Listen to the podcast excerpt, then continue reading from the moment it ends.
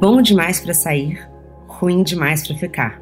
Chegou a hora de partir para um novo capítulo da sua vida? O ato de decidir romper ou não um ciclo em nossas vidas é uma tarefa árdua que nos presenteia com muitos dilemas. Nos encontramos em situações em que não estamos mais felizes, seja um relacionamento, emprego ou o que seja, mas questionamos se isso é suficiente para justificar um rompimento. Nossas escolhas têm o poder de moldar nosso futuro. No entanto, o simples ato de colocar os fatores na balança pode ser paralisante. É ali que precisamos lidar com as renúncias que acompanham as decisões e, especialmente, com os sentimentos ambivalentes.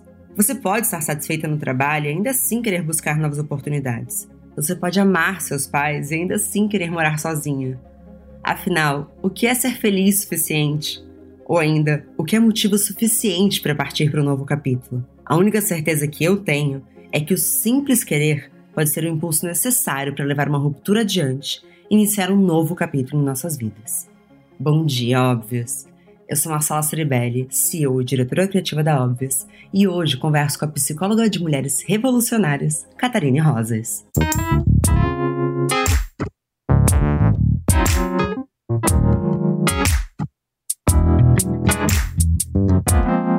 Bom dia, Óbvias! Em maio, Dia Óbvias completa quatro anos e, como boa taurina, merece uma grande celebração. Para comemorar, esperamos você no dia 24 de maio, no auditório do MASP, para duas gravações ao vivo e muito especiais. Os ingressos já estão disponíveis e você pode garantir o seu pelo link na bio, lá no obvious.cc. Bora comemorar comigo? A mãe tá on? E como? Usa cropped, dança, tem carreira, viaja, sonha. Afinal, mãe faz isso? A Bal traz essa reflexão em sua primeira campanha de Dia das Mães, olhando para mulheres que são invisibilizadas como indivíduos e vistas apenas pelo papel social da maternidade. Por ser uma das inspirações da campanha, como uma marca de protagonismo materno, a Mama Hood foi convidada para criar sua primeira coleção cápsula em collab com a Bal, com quatro camisetas para levar no peito frases sobre o maternar real e possível. A coleção já está disponível nas lojas físicas e no site www.balclothing.com.br. Bom dia, Catarina e Marcela, que só eu sei desse segredo. Bem-vinda de volta ao programa, meu amor. Ah, muito obrigada, Marcela Ceribelli. É uma honra. Bom dia para você. Bom dia, óbvios. Um bom dia original que apenas eu ocupo esse horário na Zamunda, que é das oito e meia da manhã. e as convidadas que são da manhã gostam. Tem outras que eu nem ouso sugerir, mas eu supus que era um horário ok para você. Tá tudo certo? Tá tudo certo. Eu acordei hoje muito mais cedo porque eu sonhei que eu tinha perdido o horário para o encontro da gente estar tá acontecendo agora, então tá tudo certo. Clássico, clássico. Eu também acordei muito mais cedo, já corri, tô aqui chapadona de endorfina, então já aviso aos ouvintes, eu não estou no estúdio, tô no Rio de Janeiro pro Web Summit, estou em um hotel, então talvez vocês não recebam a excelência de áudio que costumamos receber quando eu estou gravando dentro da Zamunda, que é o nosso estúdio, mas eu prometo entregar mais, mais carisma, porque chapadinha de endorfina eu amo tudo. Então, eu prometo dar o meu melhor. Kat, faz um tempo que você participou do Bom Dia Óbvios. A gente falou sobre procrastinação, insegurança. Esse episódio tá no meu livro. Como é que rolou sua vida de lá para cá, sem querer ser invasiva, mas já que a gente tá falando sobre possíveis rupturas ou possíveis mudanças, o que rolou por aí? O tema de hoje ressoa em você? Ressoa. Respondendo a pergunta, em primeiro lugar, rolou. Rolaram muitas coisas. E eu sou insistentemente agradecida. Eu sempre tenho, sempre que eu tenho oportunidade, eu falo para você o quanto ter gravado aquele episódio mudou mesmo. Foi muito importante, muito especial. E eu tenho muito carinho por ele mesmo. Mesmo. Até hoje eu escuto em off. Eu também tenho o maior carinho. Em off. em off, para 100 mil ouvintes que vão ouvir esse episódio, é um segredinho nosso. Mas eu recomendo de verdade. É um, é um episódio incrível. Ele foi um material muito importante para Aurora, meu livro. Então, tô muito feliz de te receber aqui de volta, porque esse episódio veio quando eu estava estudando, na verdade, para entrevistar a Giovanna Madalosso no, sobre Sweet Tóquio. E eu cheguei a essa teoria de sentimentos ambivalentes, segundo Freud. Eu vou explicar da maneira como eu entendi, não sou uma especialista, sou apenas uma curiosa. E aí você me disse se eu falei alguma besteira, e aí a gente começa o episódio. Quer dizer, já começamos, né, Marcelo? Mas vamos lá. Então, o que eu entendi é que nessa linguagem freudiana, a ambivalência é a capacidade de manter sentimentos contraditórios em relação a uma pessoa. Então, uma criança ama a mãe dela, mas ela vai ter muita raiva e muita irritação quando ela é contrariada. Ou, mais adultos em um relacionamento amoroso, você pode tanto sentir amor e atração por essa pessoa, quanto raiva e ressentimento. E, segundo Freud, a capacidade de suportar essas contradições é vista como um sinal de maturidade, que a ambivalência, na verdade, é uma parte normal e inevitável da vida, das relações emocionais humanas, e que para lidar com ela, a gente precisa enfrentar nossos próprios conflitos internos e processá-los. Né? Porque eu acho que isso tem muito a ver também com o processo analítico. E aí, por que, que isso virou um episódio? Por que, que estamos aqui? Porque eu concordo que isso pode existir, mas isso me deixou com a cabeça explodindo sobre como isso dificulta uma possível decisão se você está feliz em um local, então uma relação, um emprego, uma cidade, e, e se a capacidade de suportar essas contradições é vista como um sinal de maturidade, como é que a gente pode saber quando essa gangorra está pesando mais pro lado ruim e decidir que não, chegou a hora de eu seguir em frente? Bom, vamos lá. Começando pelo começo, eu sei o básico sobre Freud, apesar de ser psicóloga. É, eu sigo uma outra vertente que não a psicanálise, mas sobre ambivalência, o que eu sei, apesar de ser pouquinho, é que Freud ele fala muito sobre essa coisa dos, das interfaces entre grandes emoções. E aí ele traz de uma forma muito bem elaborada de que, na verdade, o contrário de amor não é ódio, em si é indiferença. Portanto, é possível a gente amar e odiar a mesma pessoa ao mesmo tempo. E aí a gente vai circulando nessa gangorra de grandes emoções. Quando a gente cai no mundo real, eu particularmente acho que essa coisa da ambivalência, se não tão bem estabelecida, pode gerar confusões demais. Sim. Não é? Inclusive, assim, desde esse processo de desenvolvimento mesmo, enquanto seres humanos que a gente vive do começo ao fim da nossa vida, a gente sempre vai se desenvolvendo, né? Em relação aos ciclos de vida mesmo. E na infância, é, que foi o primeiro exemplo que você deu, então é possível a gente morrer de amores pelos nossos pais, mas sentir a raiva mais estrondosa deles também, no momento de uma punição ou algo assim. Eu acho que isso faz parte, a gente lida com as frustrações nas relações de sempre para sempre, mas se não dentro do pertinente, isso gera confusões que não são tão interessantes para essa criança, inclusive. Tá, eu tô lendo de novo a Bell Hooks, quando ela fala sobre tudo sobre o amor e novas perspectivas, esse livro dela é como se fosse uma grande bíblia, eu sou, eu sou completamente enlouquecida por ela. Somos devotas. Devotas da Bell Hooks. Eu adoro quando ela traz isso de que essa coisa da confusão e é isso mesmo, para seres humanos é, uma, é uma, uma, um risco, na verdade, esse assumido para o desenvolvimento. Porque a gente, se a gente passa mensagens muito ambíguas para aquela criança, do eu te amo muito, ao mesmo tempo que eu sou a pessoa que te faço passar muita raiva e te ofereço muita dor e te dou muitas punições, por exemplo, sejam elas violentas ou não, agressivas ou não. Isso gera uma, uma, um pane no sistema ali. Eu tô indo pelo caminho da resposta que você esperou? Absolutamente. Porque eu trouxe isso como claquete, porque no fundo, eu acho que a gente está com muita dificuldade de entender essa gangorra, porque a vida se tornou uma série de ofertas. Então a gente tem a felicidade como um produto que deve ser conquistado, comprado,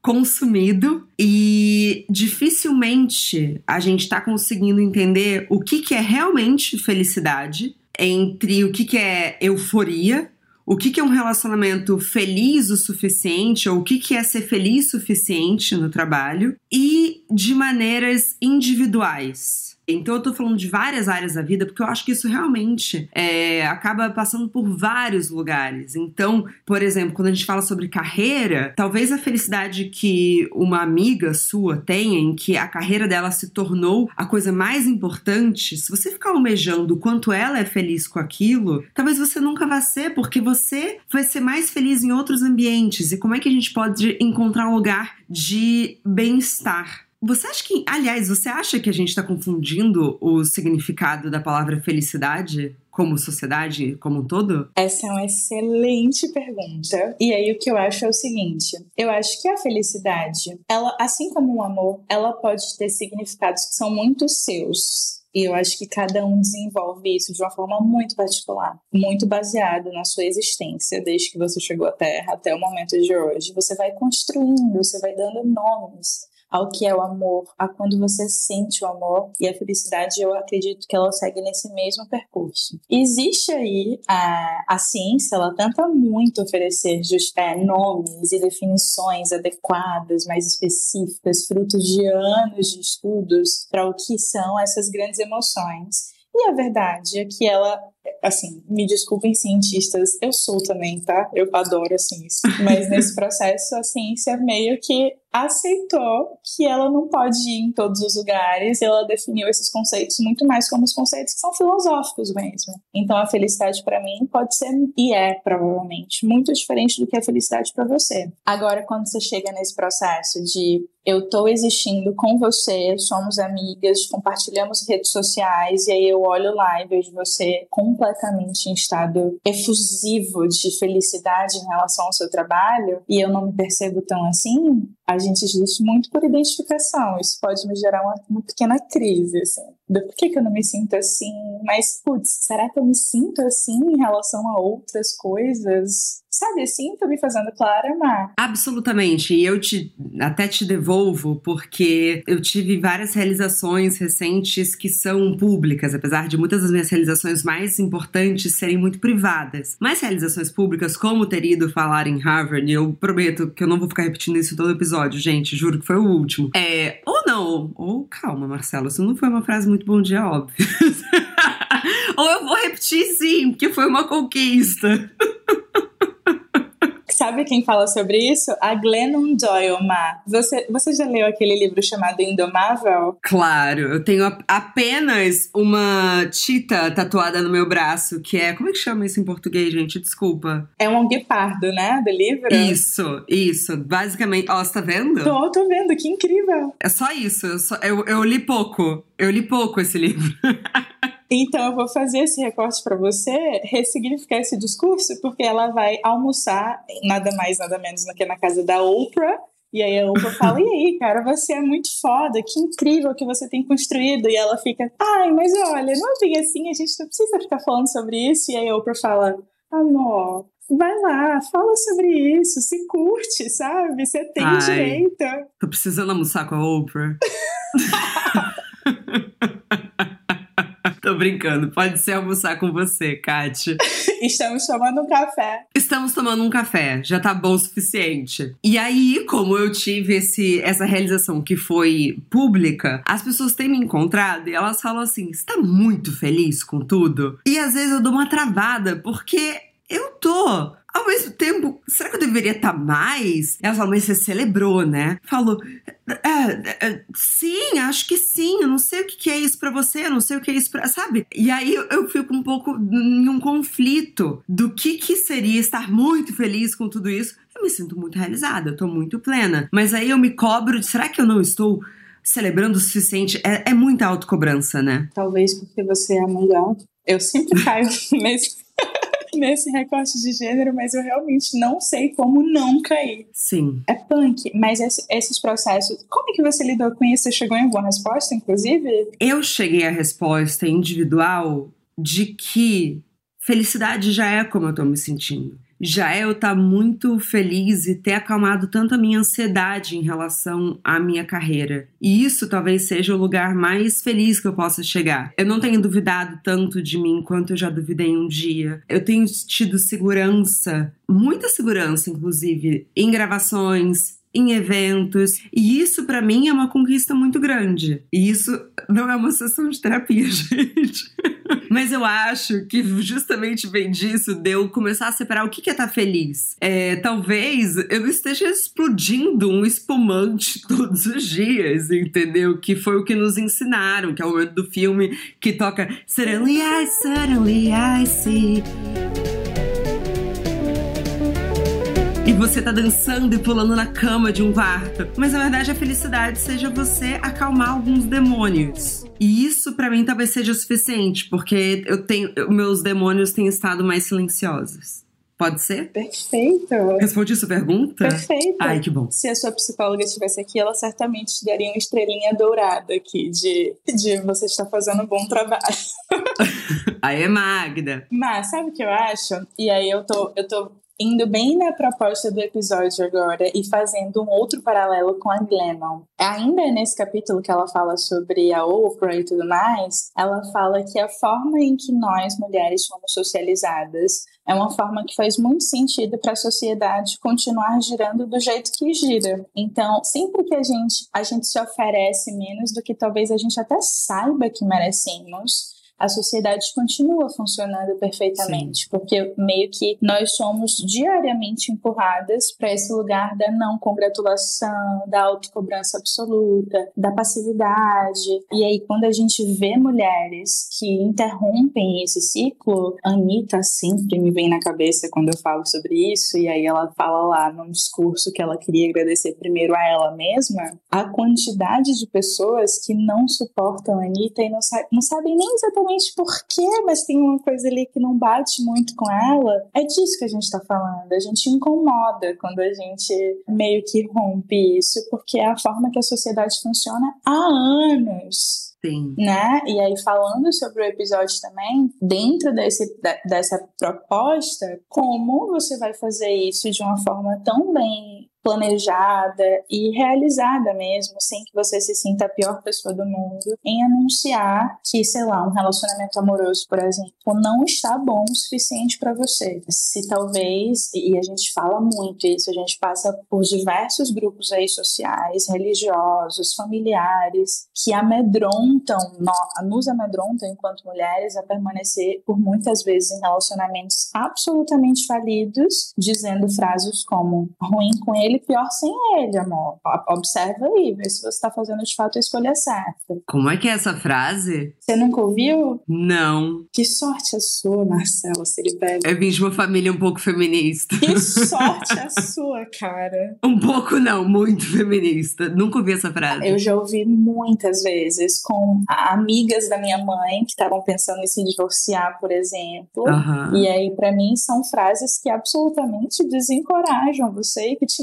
incentivam a você permanecer nos seus relacionamentos falidos. Ruim com ele, pior sem ele? Ruim com ele, pior sem ele. Vem cá, você tá ouvindo isso pra caramba. Qual que é a coragem que você vai ter de dar voz aos seus desejos no final das contas, você não vai ter coragem. Claro que não vai ter, porque essas vozes externas fazem com que a gente exija que a nossa vida faça sentido para os outros. Então, quando você fala sobre uma amiga da sua mãe que estava querendo se divorciar, ela vai lá e procura validação, né, quando ela vai pedir opinião, quando na verdade ela poderia tomar essa decisão sozinha. E, e o que eu observo, que é um recorte extremamente feminino, e eu poderia me mentir dizendo que eu li um, um, artigo em Harvard, mas não, eu vi no TikTok. Mas é porque, gente, tem insights ali de licença, tem uma galera muito inteligente no TikTok que talvez você precise aceitar que você vai ser a vilã na narrativa do outro. Mesmo que você não tenha feito nada errado, mesmo que você esteja fazendo absolutamente da melhor maneira que você consiga, você, o outro pode te odiar. Ele pode criar uma narrativa de que você foi horrível. E isso vale para um chefe que você vai pedir demissão, isso vale para um relacionamento amoroso, isso vale para muita coisa. Só que a gente é, cai tanto nessa cilada da mulher boazinha e é tão pavoroso a ideia de outra pessoa não gostar da gente, muitas vezes, né? Quem está nessa cilada que eu me identifico muito, que a gente muitas vezes deixa de ouvir essa voz interna com medo do, de qual vai ser a história que o outro vai contar. E você vai ficar sendo infeliz, insatisfeita, quando você poderia simplesmente lidar com o fato de eu não sou quem você vai falar para os outros que eu sou, e o tempo dirá. Perfeito. A gente chega num lugar que é muito a a psiconeuro, a neuropsicologia, ela fala muito sobre isso. Porque é o seguinte, o nosso cérebro, ele é, e eu sempre falo isso em terapia para todas as minhas pacientes, todas elas ouviram isso em algum momento. O nosso cérebro, ele é literalmente o melhor amigo que a gente poderia ter. Não existe nada que ele queira fazer mais perfeito além do que nos oferecer bem-estar, felicidade, romper ali com qualquer resquício de tristeza. Infelizmente, isso acaba sendo essa missão dele acaba falhando em casos, por exemplo, de adoecimentos mentais, né? Nos transtornos mentais, isso acaba se tornando tanto quanto mais difícil. A depressão faz isso ah, de uma forma muito bem estruturada. Uhum. Mas de forma geral, o nosso cérebro quer sempre nos oferecer o maior nível de bem-estar que a gente puder viver.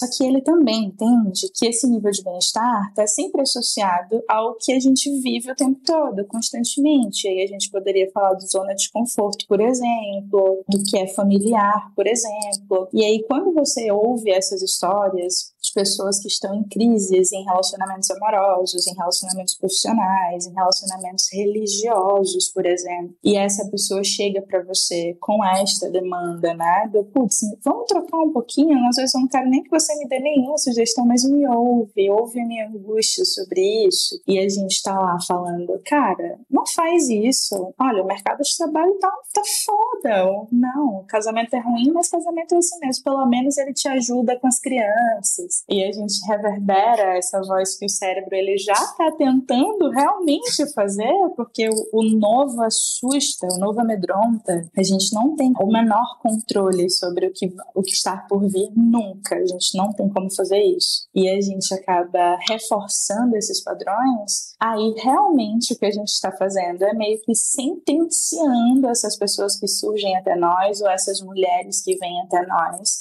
a realidades que poderiam ser mais legais, que poderiam fazer mais sentido para elas. E aí é loucura no final das contas, terapia pra caramba para ajudar. Haja terapia, porque esse desejo de ruptura ele exige muita coragem mas não só coragem, mas também como a gente precisa também ficar convencendo às vezes o, nosso próprio cérebro. Então, acho que é um, inclusive uma, um texto da, da Geni, do Geni Papos, ela falando o que, que é o motivo justo para querer terminar uma relação. Aí ela fala querer. Então que a gente fica falando, mas o que, que é o motivo, o que, que é o motivo suficiente para trocar de emprego, né? Claro que a gente está falando aqui de um recorte é, financeiro, mas digamos que você tem uma outra proposta proposta que vai fazer sentido, né? Que não é. Enfim. E será que não basta não, não ser mais feliz? Porque o que é um relacionamento que realmente te faz bem? Assim, eu tenho esse histórico super pessoal que em todos os meus relacionamentos, em algum momento em que eu fiquei em crise com a relação, todos me disseram a frase: Mas eu nunca te traí e eu acho isso hoje em dia muito engraçado. Porque assim, não me trair é o mínimo. Eu deveria então continuar numa relação que eu não tô feliz porque você foi fiel, sendo que esse é o acordo mínimo da monogamia, então a gente tem que nivelar por baixo. Então, pro, em uma relação heterossexual, e aí eu tô falando de uma perspectiva pessoal, não sei se isso ressoa em alguém, para um homem ir embora, talvez basta ele, ah, eu quero ficar solteiro. Vai uma mulher falar que apenas quer ficar solteira, ela vai ouvir: olha, mas você vai se sentir sozinha. Mas será que talvez você não queira engravidar em breve? Então, assim, a sociedade é implacável com os desejos genuínos. A gente precisa que esses desejos façam uma conta aritmética para que todo mundo da nossa vida concorde com aquilo, ou a gente vai ser julgada. E eu sinto também que tem sempre alguém pronto para dizer te disse que não era uma boa ideia? Não falei que não era para você fazer isso? Você vê isso em consultório? Ah, eu vejo. Em casa também? Eu vejo também. O que, que eu acho, Má? Eu acho que você tá indo num lugar. Eu, é isso, é, é foda, cara. E é muito triste, porque somos muito relacionáveis enquanto seres humanos. Partindo desse pressuposto, a validação de que outras pessoas muito importantes para nós têm a nos oferecer sempre vai ocupar um espaço que é de muita importância. Então, é muito mais importante que, pelo menos, quando você for. E aí, eu tô falando do mundo ideal, no cenário mais perfeito de todos. Quando você for solicitar um apoio, um colo, um conselho mesmo, às vezes, você pelo menos tenha um pouquinho de certeza ou da sensação do que você quer fazer, do que é importante para você naquele momento. Porque quando você vai lá ter essa conversa, precisando da validação e essa pessoa não te oferece de volta, isso pelo menos não deixa você tão estremecida assim. Então, no final das contas, a gente acaba mesmo voltando para esse processo de como é importante para nós, especialmente enquanto, enquanto mulheres, sermos ou sab sabermos, na verdade o mínimo sobre quem somos e o que queremos, porque independente do que vem de lá, para você tá tudo certo porque você sabe. E eu queria ponderar nessa nossa eterna gangorra que não que para chegar no equilíbrio, que é também entender quando que a gente está realmente insatisfeita a ponto de ir embora, se existe uma insatisfação que pode ser resolvida ali, porque é, a gente fala sobre a dificuldade de ir embora, mas muitas pessoas têm a facilidade de ir embora que combina até às vezes com uma autossabotagem. Então você vai embora por medo do confronto, mas você leva o confronto com você. Você vai embora porque você não quer resolver algo que na verdade você pode ter causado. Então você, ao invés de encarar um erro seu, você vai, não, não, não, chega porque não tá dando certo, vambora. E muitas vezes o mais, o mais correto é você encarar perante a situação que você está vivendo, então na relação, no emprego, na cidade que você está, repetindo um pouco os exemplos, mas nem que seja temporariamente, nem que seja temporariamente para mais na frente você ir embora, mas às vezes é preciso ficar e se resolver para que isso não vire um ciclo de autossabotagem. O que, que você acha? Putz, eu não poderia falar melhor. Eu acho perfeita a sua colocação. A gente precisa se dar tempo mesmo para inclusive chegar nessas respostas às perguntas que você fez agora, que são muito importantes. Do que é que está, na verdade, dando embasamento para que esse meu desconforto tenha, esteja acontecendo agora numa proporção tão significativa. É porque realmente eu tô morrendo de medo de lidar e de me autorresponsabilizar, na verdade, na verdade, né? Por uma situação que talvez eu precise fazer, eu tô saindo disso daqui, eu tô criando pretextos para dizer que não tá bom o suficiente, porque eu tô com medo de que alguém me faça passar por isso depois, aquela velha história do ah, eu tô abandonando para não ser abandonada. O que, o que, que é que está te dando embasamento para isso? Eu vi no TikTok também, é grande é, acervo humanitário de boas referências. Um áudio ontem, antes de dormir, daquela música do Madagascar. É, eu me remexo muito, é, adaptada para uma versão muito feminina do Eu me saboto muito. Talvez seja isso, né? Amei! É TikTok, tudo vem dele. Mas, Kat, falando então para caminhos para que se chegue em uma solução, é, eu vou dividir algo que foi muito útil na minha vida que é hum, porque eu, enquanto algumas pessoas têm essa facilidade, então vamos, vamos embora, muda, foi. Eu já sou mais, não, não, não, sabe o que eu pensei melhor? Eu acho que é melhor ficar por aqui. Mas na verdade, não é que eu não quero a mudança, é porque eu tenho medo de uma turbulência que vem do, do período de transição. Porque a transição na maior parte das vezes, é complexa, qual seja a área da vida. Então, para mim, me questionar isso é muito importante nesses eternos diálogos internos. E aí, por coincidência, ou nada coincidência, eu coloquei aqui, inclusive no roteiro, a pergunta que a Glennon Doyle nos provoca a fazer no livro dela, que é: Eu desejaria essa vida para uma pessoa que eu amo? Porque é genial quando a gente tira de perspectiva, né? Genial.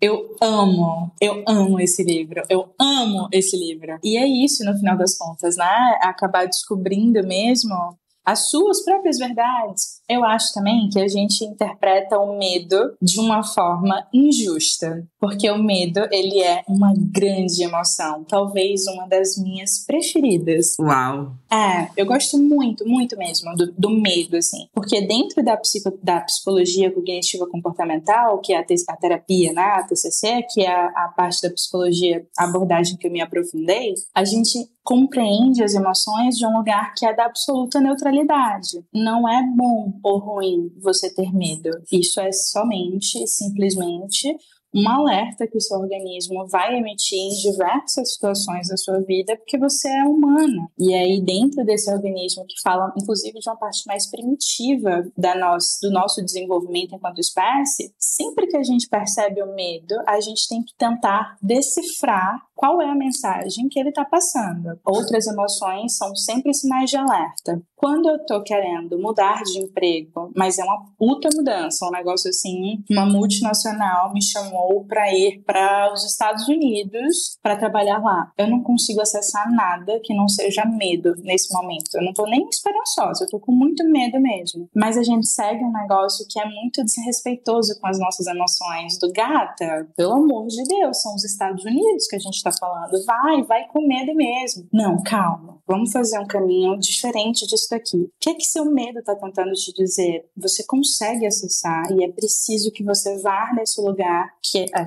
totalmente sobre autoconhecimento que a gente está falando, é, mas tenta descobrir quais são, quais são as mensagens. E aí, quando a gente aceita o convite do, das nossas emoções, e especialmente do, do medo, a gente descobre coisas muito importantes como por exemplo, na verdade, não é nem o medo da viagem ou de morar num novo país, mas é de não me sentir tão boa o suficiente trabalhando no, numa língua que não é a minha, sem o meu cachorro, sem a minha família, eu tenho medo de me sentir sozinha.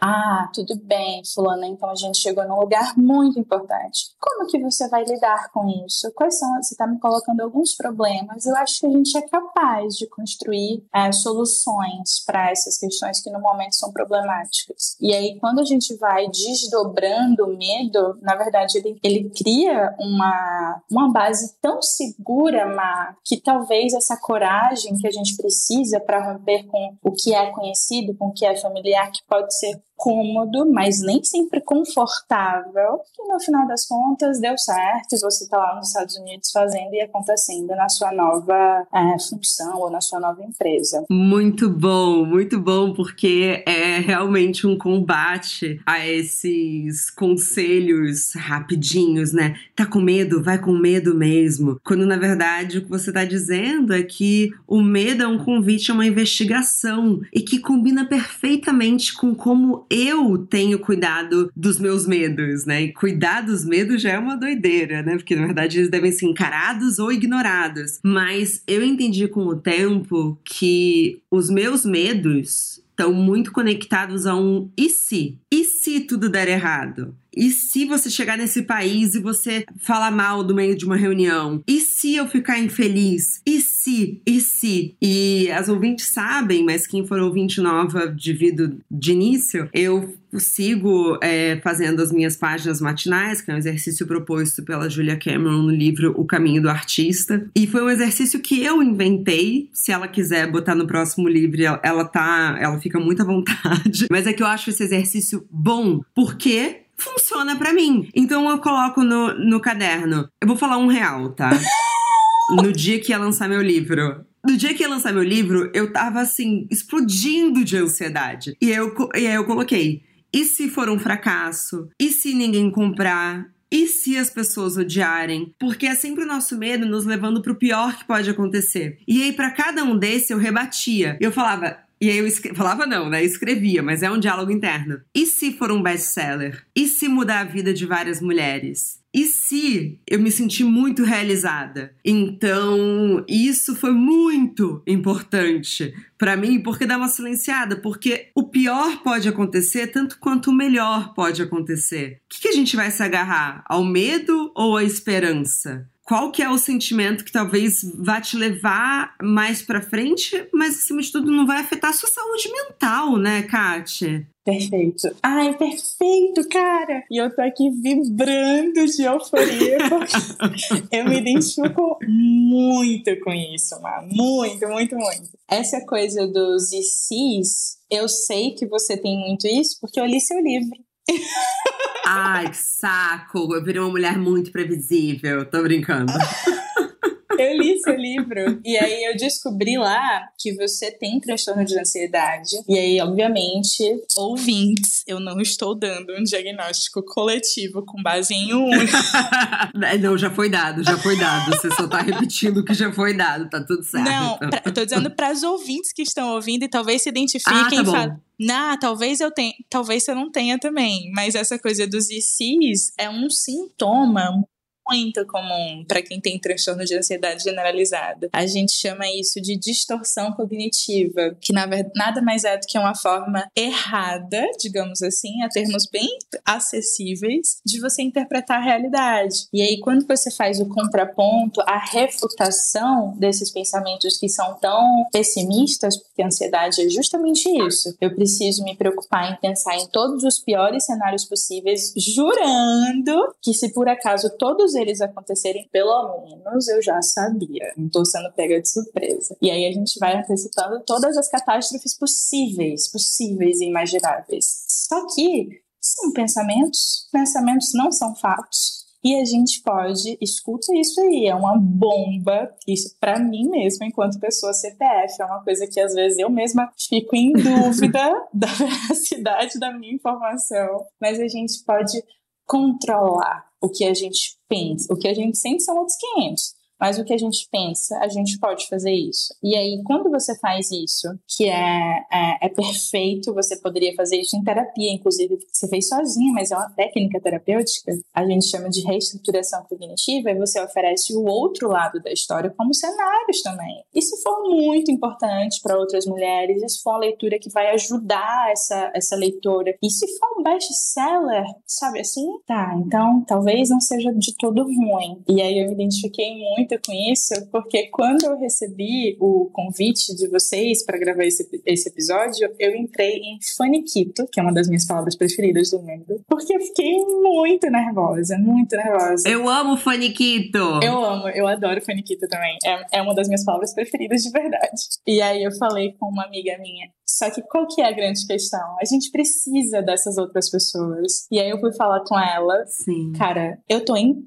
pânico. E se eu falar alguma coisa e eu for cancelada? Ela, cara, vamos lá, vamos voltar. O ano é 2021. A Óbvios já te fez esse convite, você já gravou, você não foi cancelada. E aí eu vou, vou seguir o conselho da Oprah e falar que foi o episódio mais ouvido do ano. A minha amiga falou isso pra mim, né? E é verdade. Aí eu falei, tá, então assim, talvez eu não estrague tudo. Nossa, mas muito pelo contrário, Catarine. Bom, chegando na reta final do programa, eu acho que muito dessa, desse equilíbrio que a gente fica tentando encontrar vem também de uma ideia de que a gente precisa tomar a decisão perfeita quando a gente sabe que toda vez que a gente faz uma escolha, a gente renunciou a algo. E aí, já que hoje eu tô inspirada, eu queria dividir um poema da Ana Martins Marques, do livro Risque Esta Palavra. Vê se te toca, Catarine. Nunca é fácil abandonar o que se ama. Vê, toda estação é uma espécie de serralheria. Aqui se cortam pessoas ao meio, se fosse possível. Ir e ficar depois poderíamos contar a nós mesmos sobre nossa própria vida. Nos encontraríamos simultaneamente mais gordos e mais magros, antes depois do divórcio. Os filhos que tivemos confraternizariam com os que acabamos por não ter. Amaríamos profundamente o homem ou a mulher de quem mal nos lembramos. Teríamos ao mesmo tempo uma coleção de mapas e uma horta. Dormiríamos em hotéis e no nosso quarto de infância. Mas não é assim. Eu acho isso a coisa mais linda do mundo, porque seria lindo se a gente pudesse viver toda a vida paralela, uma coisa tudo ao mesmo tempo, o tempo todo. Esqueci como é que fala o nome do, do filme. Mas não é. A gente vai ter que tomar uma decisão. Talvez mais pra frente seja bonito imaginar o que poderia ter sido, mas a gente só vai conviver com o que foi. E lidar com a angústia. Isso aí é muito angustiante, tá? De realmente não saber o que poderia acontecer se você simplesmente seguisse outro caminho. Mas só tem uma coisa que eu acho importante da gente ressaltar também, que é o seguinte: as escolhas que você está tomando agora, elas vão surgir com muitas consequências, a gente sabe disso, mas elas precisam ser importantes para agora. Por mais que isso pareça até redundante, se você escolhe agora, com base no. Você está encarando ali o maior desconforto de todos em qualquer relacionamento que você possa estar, seja ele profissional, religioso, social, amoroso, e você decide sair disso, daqui a um tempo, você pode refletir sobre a sua escolha mas é importante que, inclusive, se você se arrepender, porque o arrependimento é uma, uma possibilidade super possível, novamente sendo oh. redundante. Você fez aquilo baseado no, no, contexto que você tinha aqui e agora. Acolhe isso, porque é suficiente, o seu desconforto ele é suficiente, como você citou. O seu simplesmente não querer, obviamente, bem investigado, já é um motivo suficiente para você propor essas mudanças. E se lá na frente você até discordar de quem um dia você foi, acolhe essa coisa, porque com certeza você fez o melhor que você pôde com as, as ferramentas possíveis, né, que lhe eram acessíveis ali naquela época. Catarine, eu adoro você. Eu amo trocar com você. Muito obrigada. Que episódio especial, rico. Tenho certeza que vai ajudar muitas ouvintes. Muito obrigada pela sua entrega, pela sua inteligência, pela sua generosidade e te espero para você vir uma terceira vez e pedir música no Bom Dia Óbvio. Você tem o meu número, você basta me ligar e eu estarei aqui. Para você eu só tenho sims. Ah, linda. obrigada de coração. Muito, muito obrigada.